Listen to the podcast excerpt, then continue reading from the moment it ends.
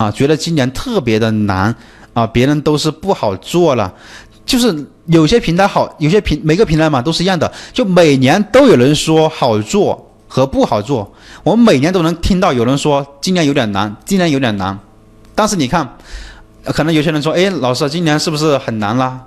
基本上我从一开始啊，一直都听到，每年都有有听到人说难做难做难做，但是你呢，你过到明年，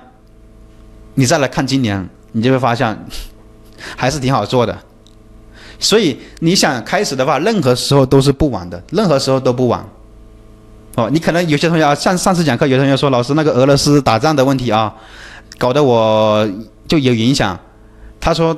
他又担心俄罗斯的问题，其实你完全不用担心的。你看今年肯定就。要比去年要好一些，为什么呢？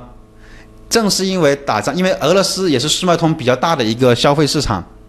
啊，而且俄罗斯的人他也是可以，他也是可以怎么呢？他也是可以用人民币去结算的，因为自从美国把俄罗俄罗斯的全球支付体系系统关掉之后，你觉得呢？关掉之后，他就不能用美元去支去买全世界的东西了。那这边就是中国。他用中国的这个钱去买东西，啊，中国我们也开发了一套支付体系出来的，而且你要知道，俄罗斯跟中国的关系非常紧密的连接在一起，包括现在呢，嗯，好像听说又冒发了什么猴痘病毒出来了，那些人就更加不敢不敢开动那个工厂了，对不对？现在现在我们中国的工厂是开足了马力在生产的，你不用去担心这一这一个点，啊。基本上都是趁，特别是疫情，它直接把外贸这个行业啊，快递电商这个行业直接推进了，往前推进了十年。包括像像我们中国的外这个外卖行业，你点外卖吃的那个外卖啊，以前很多商家就直接通过这个疫情疫情期间呢，把我们中国国内的整体的所有的外卖实体店行业直接推进了十年。要是你按照没有疫情的话，他们的外卖店实体店想要上网很难的，很难的。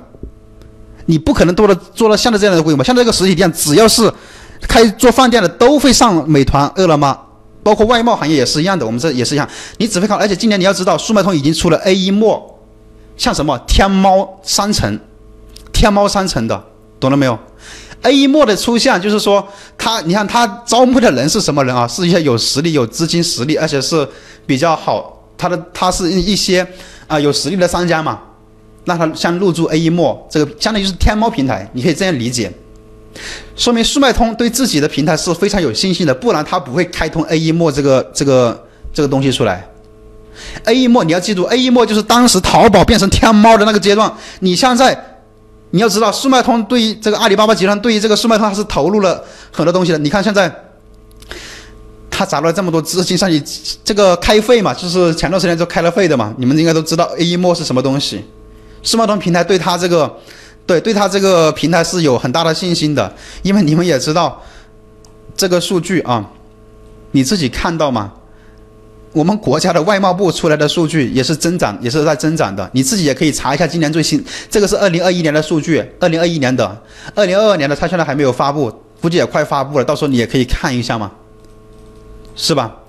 就是疫情肯定是很难的。总会有一部分人是很难的，但也有一些人呢，他也是不难的。这个世界都是这样的，就是每一年你发现都有人说难，包括以前做淘宝，很多人那些淘宝电商那些国内电商的人，哪一年不说难做？但是哪一年都有都有做得好的。那个三只松鼠啊，你看当时就没有三只松鼠的，我们还是比较早期的时候，就有人在说一几年的时候就有人，二零一几年的时候就有人在说难做难做，但是那个时候还没有三只松鼠。你看后来就诞生了三只松鼠这个品牌。后面你看，陆陆续续还诞生了很多很多的品牌，都说生意难做，对吧？但是一定会有一一些人，他是会不断的迭代更新自己，啊，不断的去优化、学习和成长自己的。